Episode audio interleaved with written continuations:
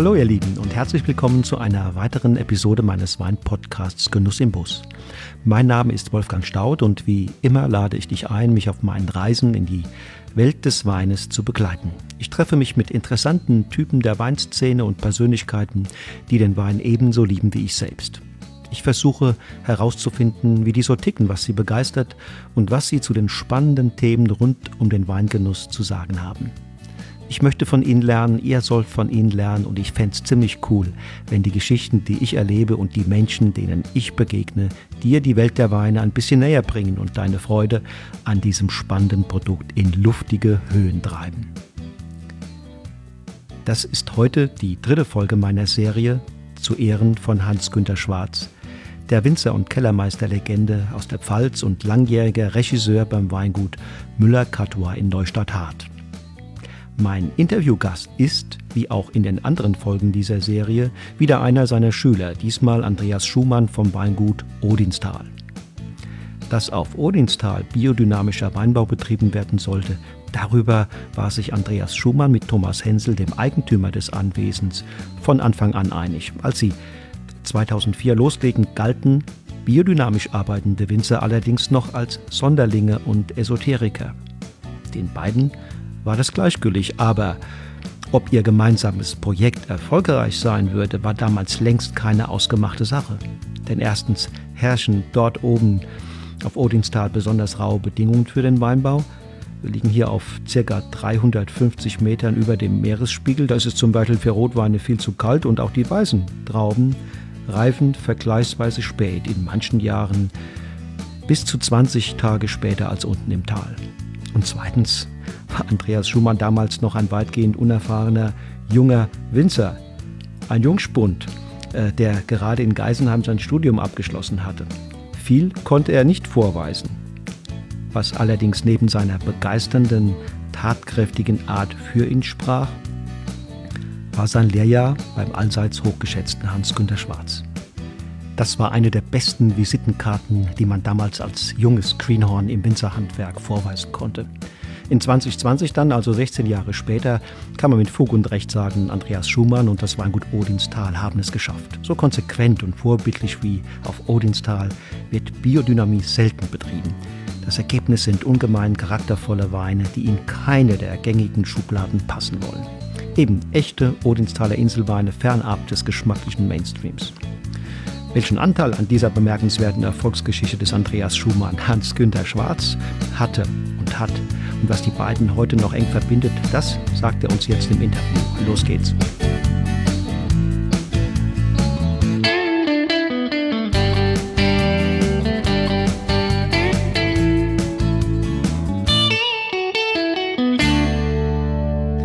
Mein Interviewgast ist heute der ähm, Andreas Schumann, ein weiterer Schüler von Hans-Günter Schwarz. Hallo, äh, Andreas. Hallo, Wolfgang. Ähm, du warst wann genau bei Hans-Günter Schwarz? Wann war das?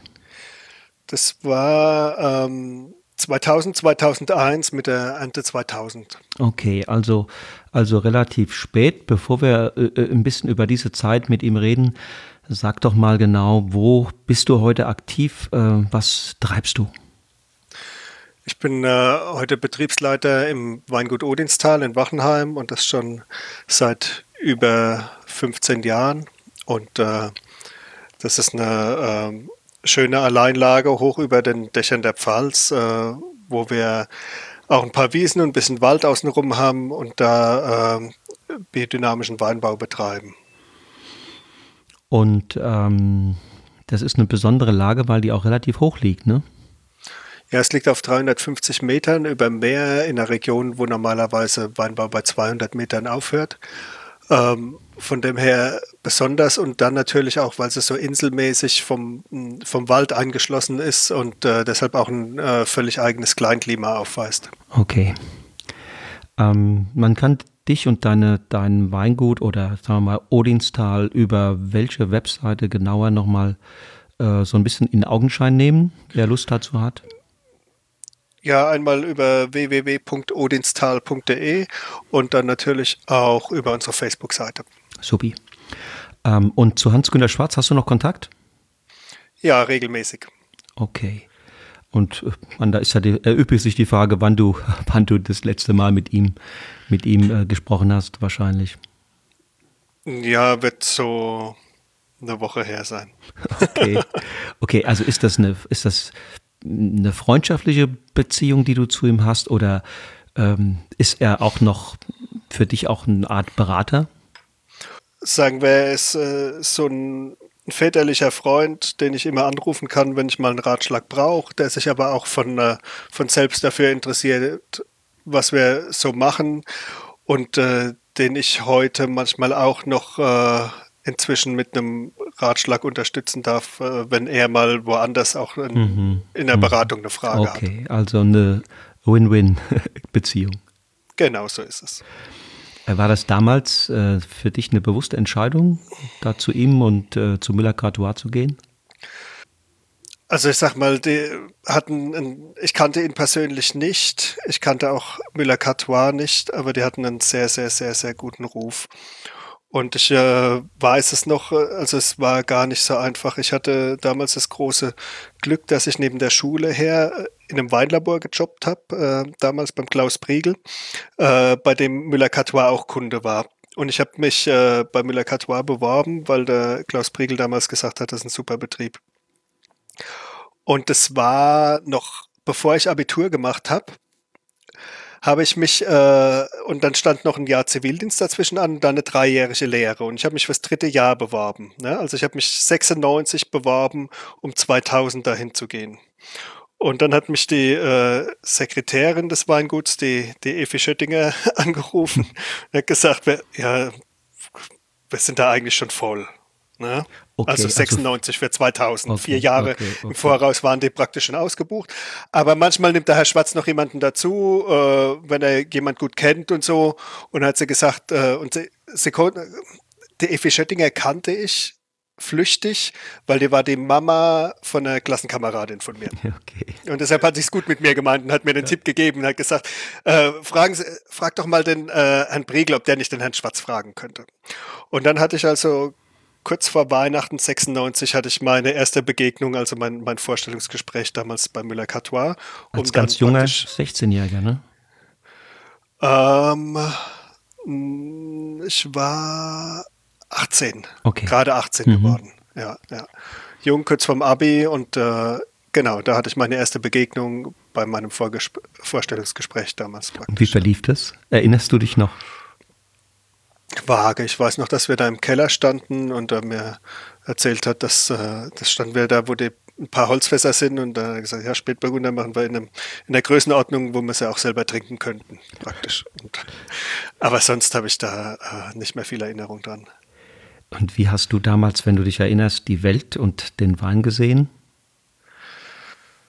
Ich war ein völlig Screenhund zu, der, zu dem Zeitpunkt. Also ich wusste eigentlich noch, noch gar nichts. Das war ja im Prinzip vor meiner, äh, ja, vor meiner, die einzigen Erfahrungen stammten aus dem äh, Familienbetrieb, wo meine Mama rausstammt. Und dann hatte ich so ein bisschen Einblick durch meine Tätigkeit im, im Weinlabor, aber das hat eher nur den, ich sag mal, önologischen äh, Teil betroffen. Und äh, ja, und das war es dann eigentlich schon. Damals hatte ich noch überhaupt keine Ahnung. Und dann, ich meine, als ich dann äh, zu Müller-Kaltor kam, hatte ich ja schon äh, drei Herbste auf dem Buckel und äh, da habe ich schon ein bisschen mehr Einblick gehabt. Ne? Mhm.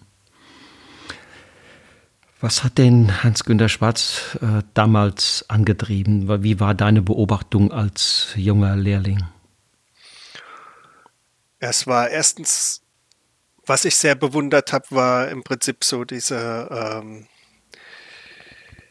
ja, da hat es keine äh, straffen Hierarchien gebraucht in dem Betrieb, weil äh, die verantwortlichen Personen alle so besessen waren von der Qualität, dass die eh an einem Strang gezogen haben und dass sie einfach, äh, dass die Begeisterung dann einfach auf das ganze Team und die Lehrlinge und alle Mitarbeiter übergesprungen ist. Das war eigentlich, äh, ja, äh, ja, das war sehr, sehr faszinierend und die, die Detailverliebtheit und äh, ja, einfach, äh, ja, es kam auf jedes Detail an und das, das äh, wurde einem bewusst. Aber es gab kein Detail, das irgendwie äh, dazu da ist, von irgendwelchen Saisonkräften gemacht äh, zu werden. Also es gab zu dem Zeitpunkt gab es bei Müller-Kattwar überhaupt gar keine Saisonkräfte. Die, äh, es gab ein eigenes Team, das, äh, das äh, basiert war auf den, auf den festen Mitarbeitern und den Lehrlingen und die haben die Laubarbeiten gemacht und, und fertig. Und, äh, und der Herr Schwarz mit. Ja, also das war, das war das Beeindruckende auch, dass sich da niemand, gar niemand für irgendeine Arbeit zu schade war, die, die irgendwie äh, äh, in vielen anderen Betrieben gibt es ja Arbeiten, die klassischerweise irgendwie komplett delegiert sind, wo, wo kein fester Mitarbeiter beteiligt ist, was alles nur Saisonkräfte machen. Das gab es da einfach nicht. Es gab keine Arbeit, die so unwichtig war, äh, dass sie die Verantwortungsträger nicht auch selbst erledigt haben. Also der, der Herr Schwarz war sogar damals bei uns äh, mit uns Lehrlingen Holz rausziehen im Winter irgendwie äh, oder egal bei welcher Arbeit war er, war er immer mit draußen im Weinberg und das habe ich also auch sehr bewundert, äh, weil das halt auch äh, als in der Führung von Mitarbeitern unglaublich wertvoll ist, wenn man, wenn man das auch zeigt und vermittelt, dass die Arbeiten einfach alle wichtig sind. Das finde ich interessant, dass du, dass du als erste sozusagen als erste Antwort auf meine Frage nicht äh, den Hans-Günter Schwarz als Kellermeister, als besonderen Kellermeister, als, als Weinbergsmanager, als, als Winzer äh, erinnerst, sondern in seiner Rolle, wie er sozusagen das Team organisiert hat und ähm, sozusagen diesen ganzen Betrieb gemanagt hat. Ja, weil das dann am Schluss das andere auch nur ermöglicht, aus meiner Sicht auch die, äh, keine Ahnung, dass man mal zusammen beim Mittagessen sitzt, ist ja was, was, äh, was wir jetzt auch versuchen zu zu pflegen, wo wir jetzt irgendwie manchmal Leute zu uns in den Betrieb kommen, die vorher woanders gearbeitet haben, denen fallen die Augen aus dem Kopf irgendwie, dass, äh, dass es keine Hierarchien gibt beim Mittagessen, dass, äh, dass jeder neben jedem sitzt, sich jeder mit jedem unterhält, dass irgendwie nicht die Führungskräfte woanders sitzen, wo die, wie die Lehrlinge oder sonst was und dass man zusammen einen Wein von irgendwo auf der Welt aufmacht und, äh, und den blind verkostet, wie wir das heute pflegen, aber das habe ich im Prinzip da gelernt. Bei Müller-Catois haben immer alle zum Mittagessen zusammengesessen und es kam eine Flasche Wein auf den Tisch und der Wein war auch nur selten aus dem eigenen Betrieb. Da hat, hat man sich auch um die Welt verkostet, weil da lernt man halt in unserer Branche sehr viel mit dem Glas mhm. in der mhm. Hand. Ne? Das würde ja bedeuten, dass das nicht nur damals der Hans-Günter Schwarz mit seinem Führungsstil der Zeit voraus war, sondern dass, wenn man das heute praktiziert, man scheinbar immer noch äh, so ein bisschen der Zeit voraus ist. Ja, aber es scheint so, dass das eher die Seltenheit ist. Ne? Ähm, ja, also neben seiner, neben seiner beeindruckenden Rolle scheinbar als, als Lehrer, ähm, als Führungspersönlichkeit, wenn du jetzt mal guckst auf seine äh, Rolle als Winzer und Kellermeister, war er mehr Winzer, Winzer oder war er mehr Kellermeister? Eindeutig mehr Winzer, weil, weil er äh, im Prinzip die Detailversessenheit äh, im Weinberg, die hat sich zwar im Keller fortgeführt, aber im Keller gab es überhaupt gar nicht mehr so viele Arbeitsschritte. Die äh, Devise war im Prinzip was, dass man im Keller maximal das äh, ähm, erhalten kann, was im Weinberg entstanden ist. Und, äh, und das erhält man mit einem kontrollierten Nichtstun. Ne? Er hat immer gesagt, wir müssen im richtigen Moment das Falsche unterlassen. Ne? Mhm. Also äh, ja, das heißt, im Endeffekt äh, gab es nach der Gärung eine Filtration und die zweite Bewegung nach der Gärung ging in die Flasche. Das heißt immer, ich sage immer, dann dieser tolle Begriff Kellermeister, Weinmacher oder, oder wie auch mhm, immer. Mhm. Äh, ich sag mal, die, die, die größten ihrer Zunft sind eigentlich die, die am wenigsten machen und äh, deshalb sich äh, wahrscheinlich auch am wenigsten mit dieser Begrifflichkeit identifizieren, äh, weil sie ja im Keller gar nicht so viel arbeiten. Ja, die, die eigentliche Arbeit, das ja, versuchen wir auch so zu pflegen. Wir, ich fange jetzt dann, keine Ahnung, zwei Wochen bevor wir füllen wollen, Anfang September werde ich dann halt mal die Weine, äh, die jetzt im Prinzip seit der Ernte da äh, unberührt liegen, die werden dann halt äh, einmal filtriert und fertig. Und dann, das ist äh, das, was ich beim Hans Günther gelernt habe. Wenn ich das richtig erinnere, dann bist du doch dann anschließend nochmal äh, nach Geisenheim, oder? Ja. ja. Wie, wie bist du denn da klargekommen, äh, nach, nachdem du da bei Müller-Grad war und Hans-Günter Schwarz warst und das, im Weinberg, da spielt die Musik und im Keller ist, äh, heißt das Motto, kontrolliertes Nichtstun.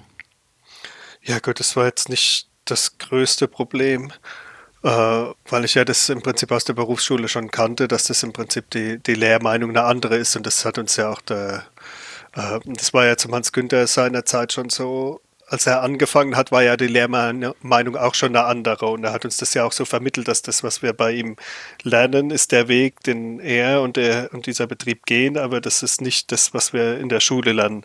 Von dem her war mir völlig klar, dass ich da natürlich äh, völlig andere Sachen noch äh, gesagt bekomme, was alles nötig wäre, am Wein zu machen. Und ich habe da auch ein gewisses Verständnis dafür, wenn nämlich äh, der Aktionismus, der zu dieser Qualität führt, äh, im Weinberg äh, nicht stattgefunden hat, äh, dann besteht natürlich da eher Handlungsbedarf im Keller, wenn die, weil natürlich das Lesegut nicht so perfekt war. Hm, hm. Ja.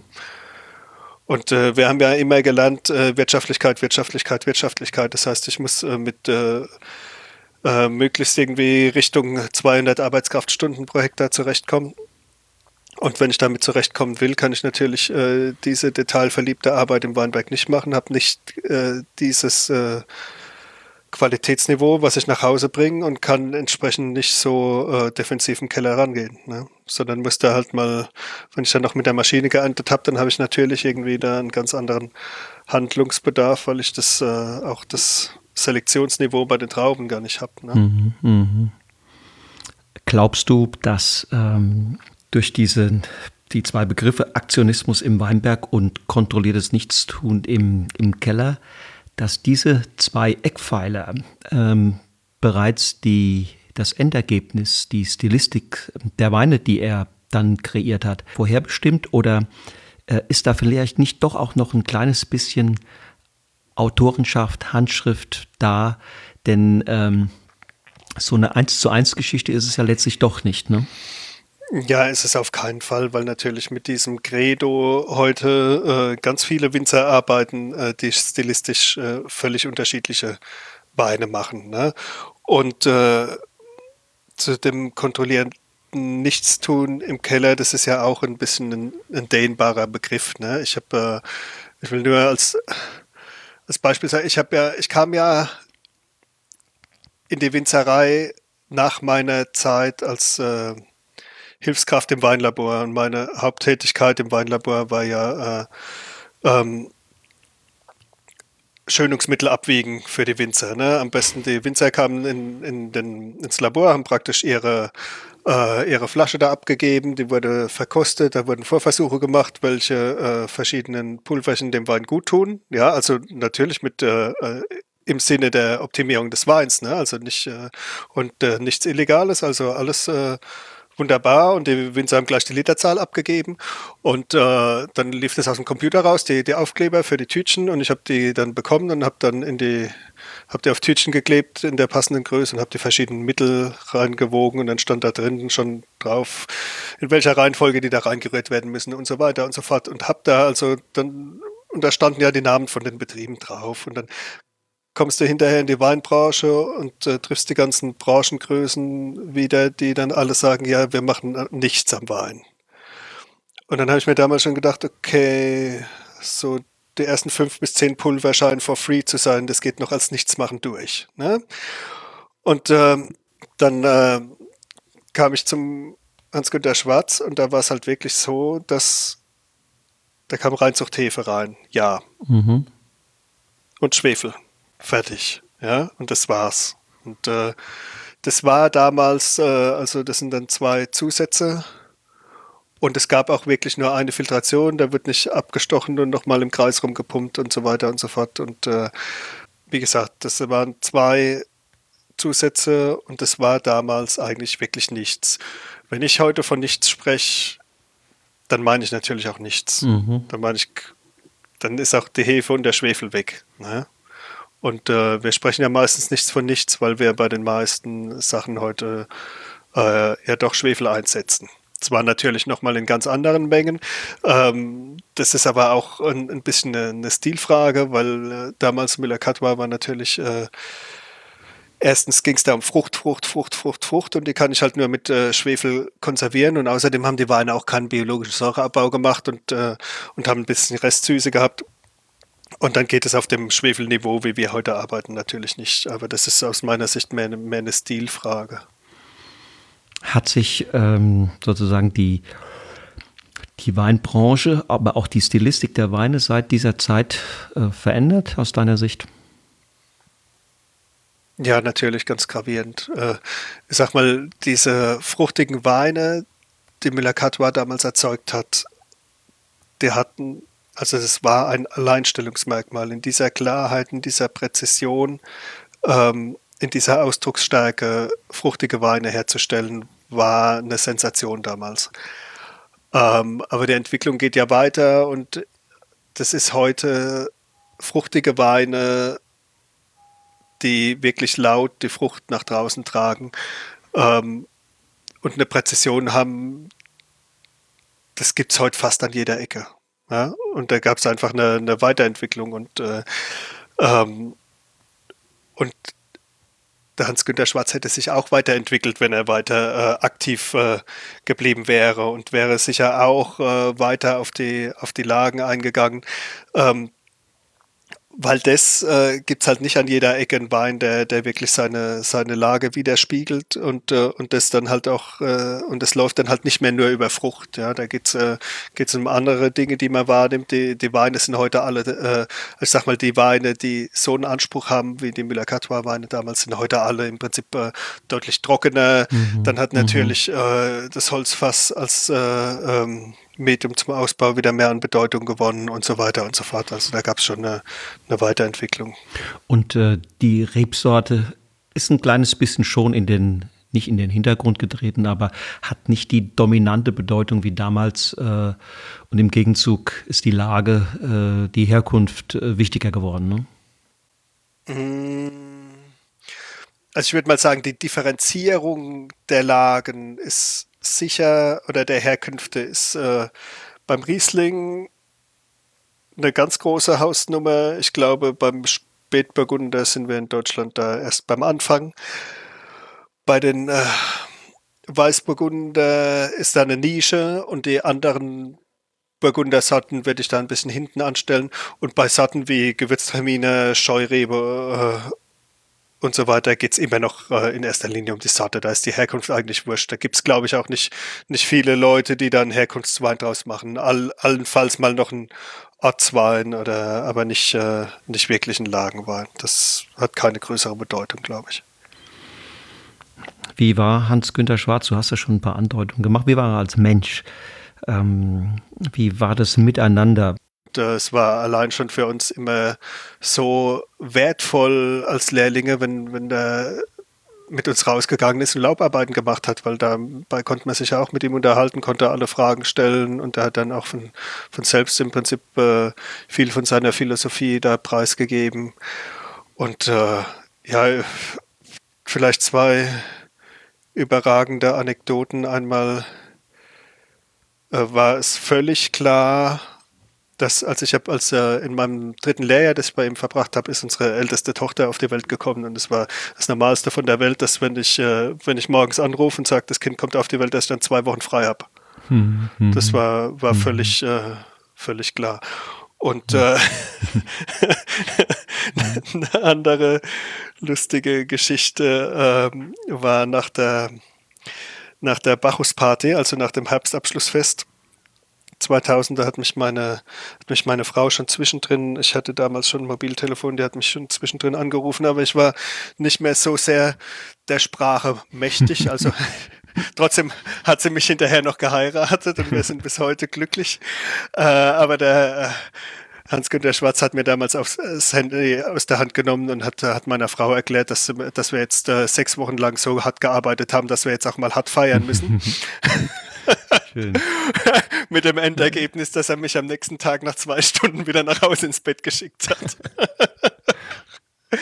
ja, aber das ging dann schon auch, ohne dass er einem böse war, dass man jetzt da irgendwie äh, mal einen Tag ausfällt. Ne? Ja. Wenn das vorher gepasst hat, natürlich, äh, ja. wenn man natürlich äh, vorher im, im in der Ernte, wo es drauf ankommt, äh, sechs Wochen geschlafen hat, dann wäre das wahrscheinlich auch anders gelaufen. Äh, und du hast das Gefühl, er war ganz von, von tiefstem Inneren an, dem, an der Entwicklung, deiner Entwicklung und der Entwicklung anderer, die, die dort äh, die Ausbildung gemacht haben, interessiert. Ja, auf jeden Fall. Das äh, war sicher nicht bei, bei jedem gleich. Das kommt natürlich erstens ein bisschen drauf an, wie das, wie das persönliche Verhältnis wahrscheinlich in der Zeit war und äh, wie man sich auch hinterher verstanden hat, ob es da noch irgendwie Kontakt gab. Kann ja immer äh, zwei dazu, die irgendwie mhm. versuchen, miteinander Kontakt zu halten. Äh, da gibt es sicher auch äh, andere, die er eh ähnlich begleitet hat. Bei uns äh, ist vielleicht die besondere Situation noch, dass er im Prinzip äh, ja, die äh, Familie Hensel, äh, denen das Odinstal gehört und mich damals äh, zusammengebracht hat und äh, das, ohne ihn wäre ich damals nie da gelandet. Ne? Mhm. Im Prinzip hat, hatte der Thomas Hensel hat damals den Hans Günther gefragt, ob er nicht eine Idee hätte, wer mhm. den Betrieb mhm. da für sich schmeißen könnte. Und er hat gesagt, oh, ich hätte Idee, da gibt es einer, aber der studiert noch. Und äh, ähm, er war aber so, hat es scheinbar so begeistert rübergebracht, dass die Hensels dann auch bereit waren zu warten, bis ich fertig studiert habe. Ne? Und einen zu nehmen, der gerade äh, gerade von genau, der Genau, und ein, völlige, ein völliges Screenhorn mm, zu mhm. nehmen da mm, sozusagen, genau. Mm. Ja. Mutig, ähm, aber natürlich mit der Referenz eines Hans-Günter Schwarz vielleicht äh, nachvollziehbar.